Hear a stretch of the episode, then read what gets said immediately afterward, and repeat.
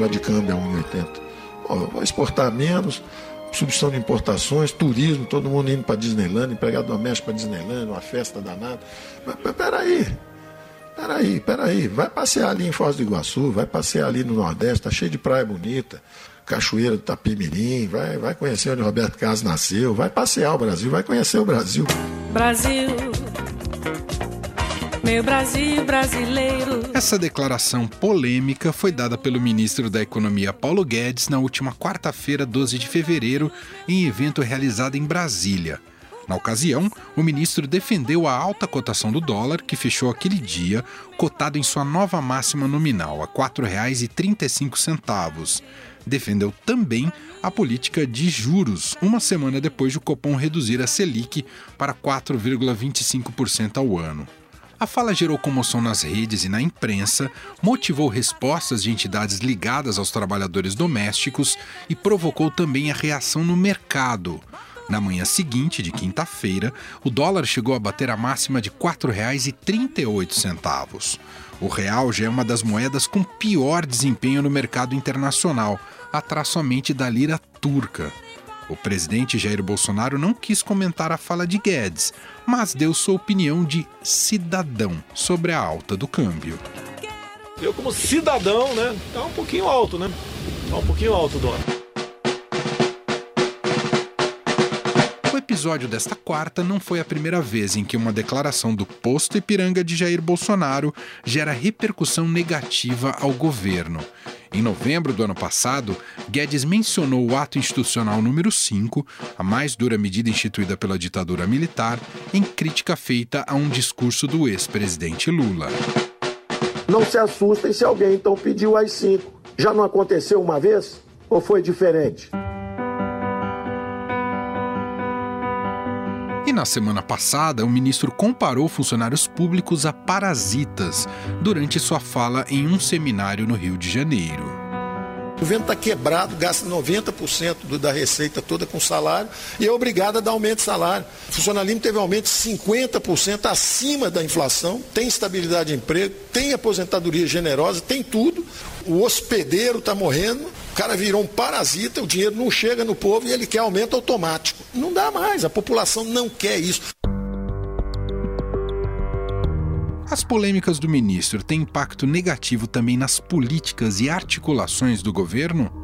O que essas declarações revelam sobre as posições dos principais nomes do comando do país? Para analisar e comentar essas questões, vamos a Brasília para conversar com a colunista do Estadão, Eliane Cantanhede.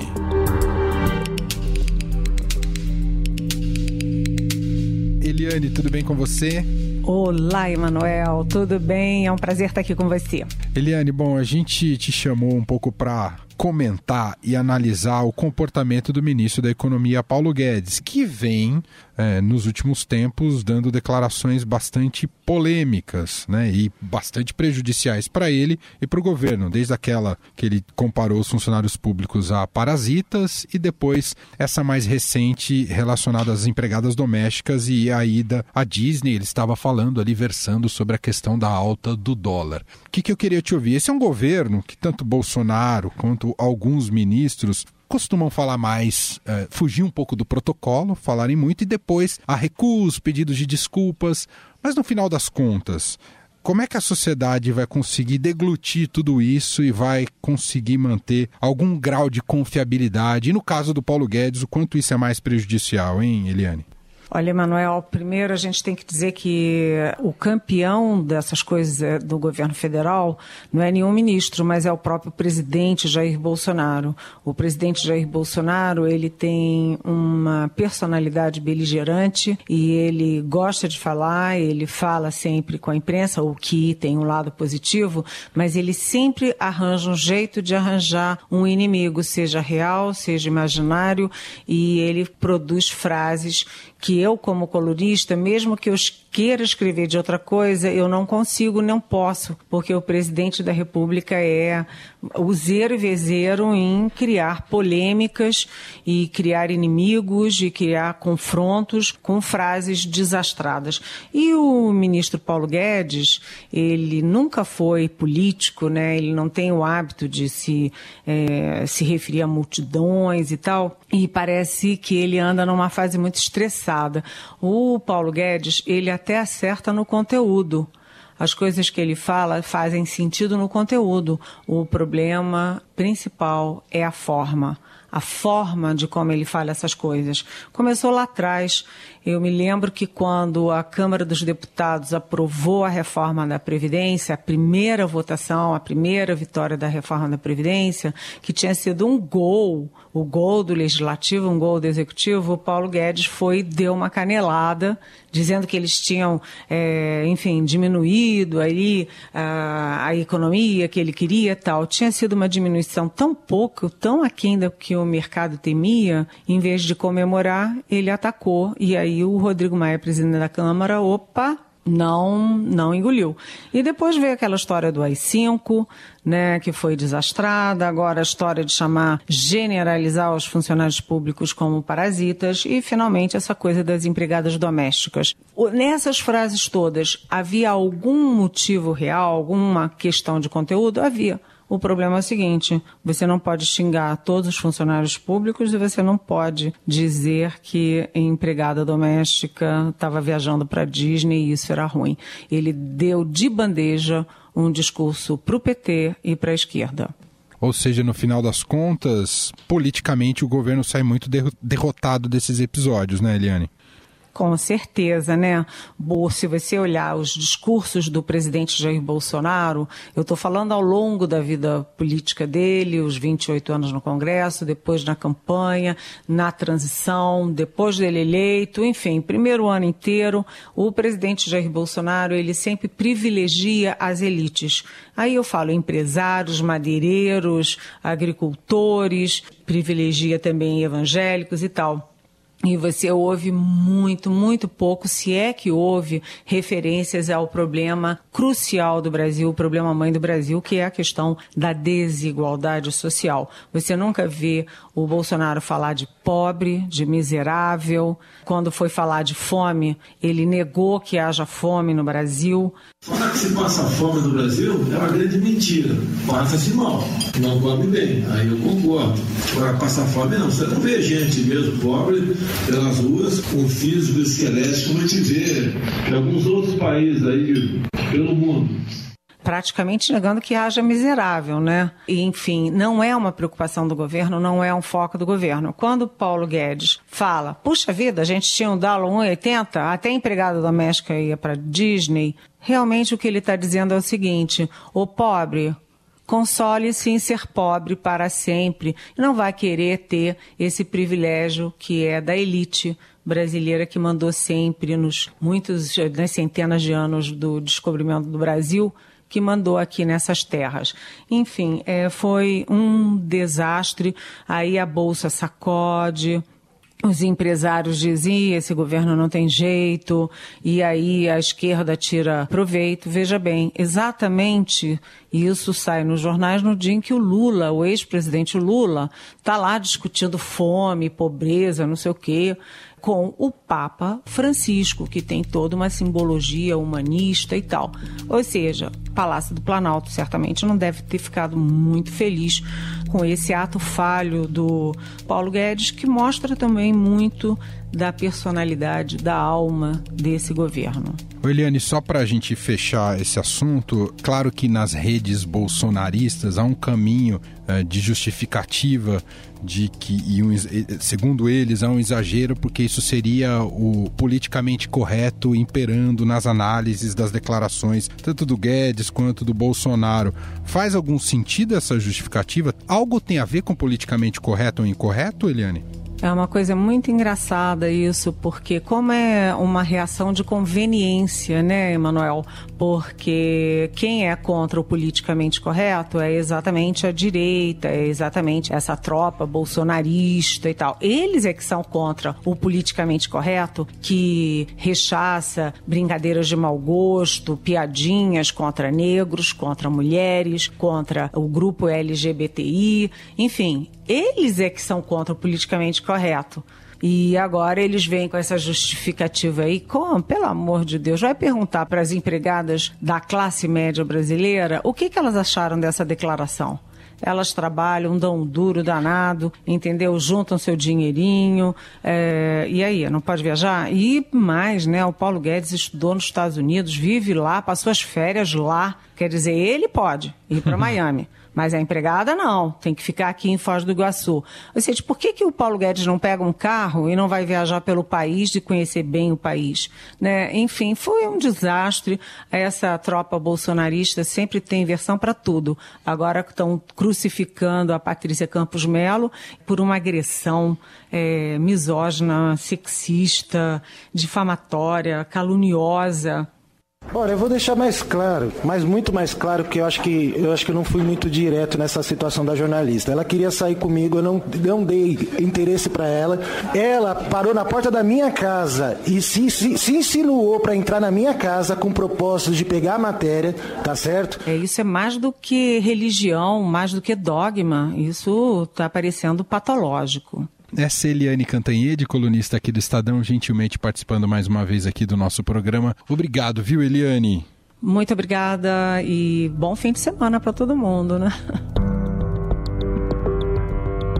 E a gente segue nesse assunto, mas agora vamos debater o aspecto econômico da lógica apresentada pelo ministro da Economia, Paulo Guedes, conversando com o economista Gustavo Loyola. Tudo bem, Loyola? Obrigado por nos atender.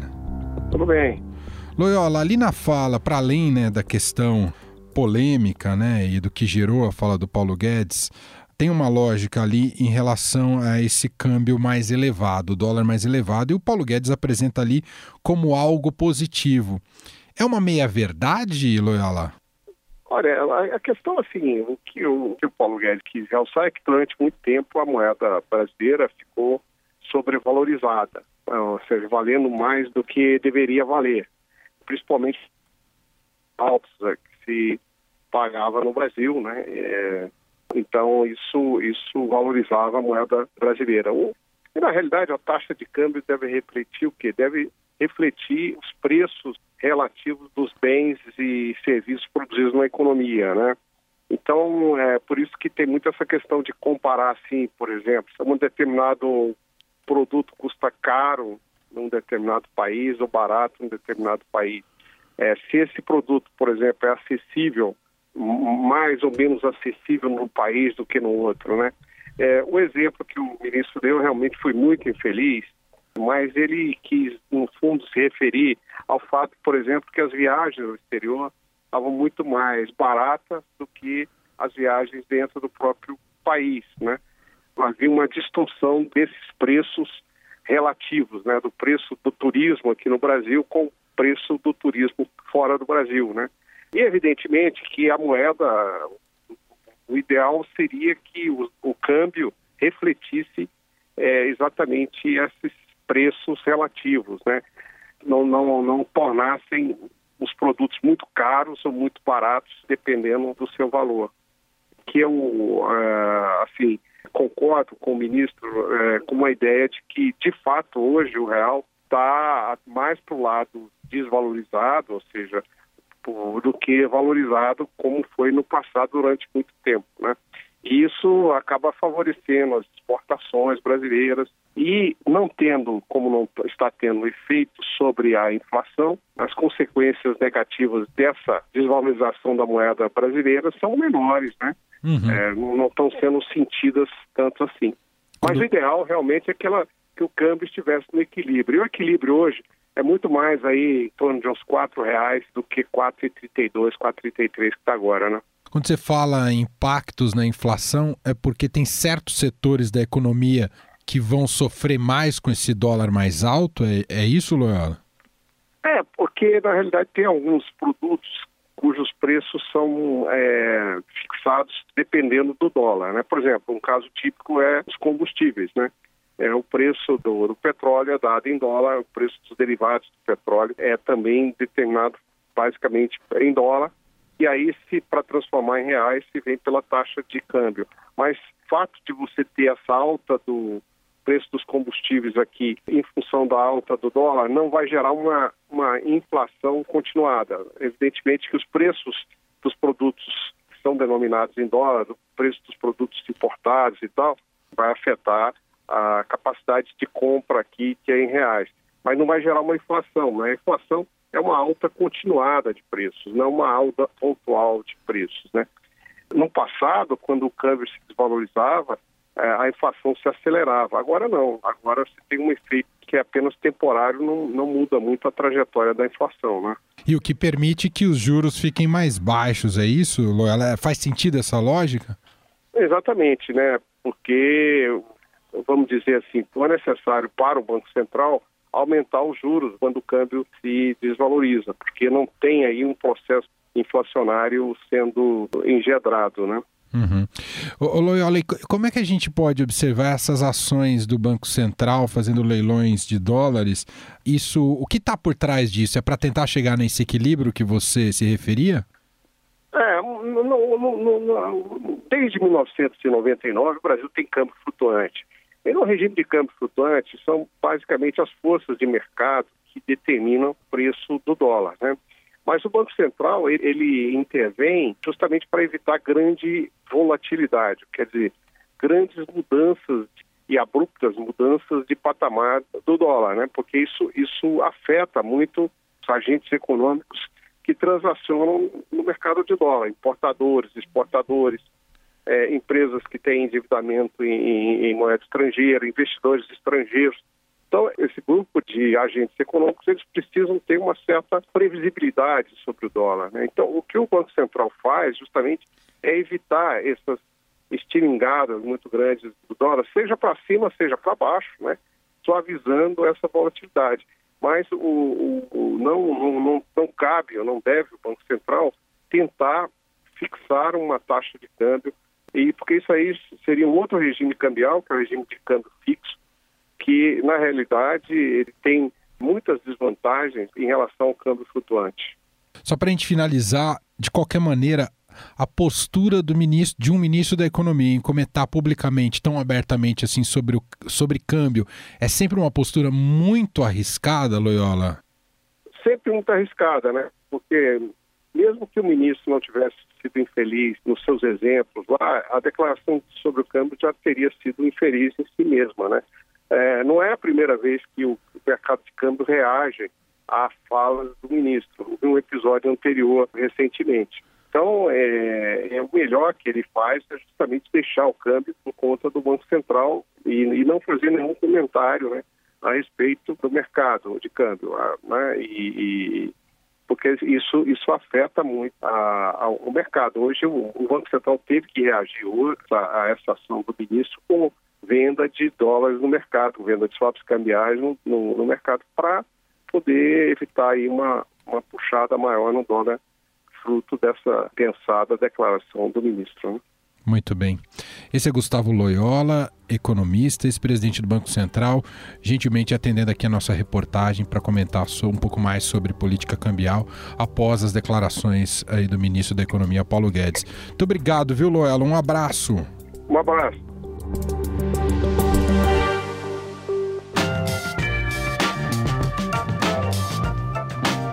O Estadão Notícias desta sexta-feira vai ficando por aqui. Contou com a apresentação minha, Emanuel Bonfim, produção de Bárbara Rubira e montagem de Nelson Volter. O diretor de jornalismo do Grupo Estado é João Fábio Caminoto. Mande seu comentário e sugestão para o e-mail podcast@estadão.com. Um abraço para você e até mais. Estadão Notícias.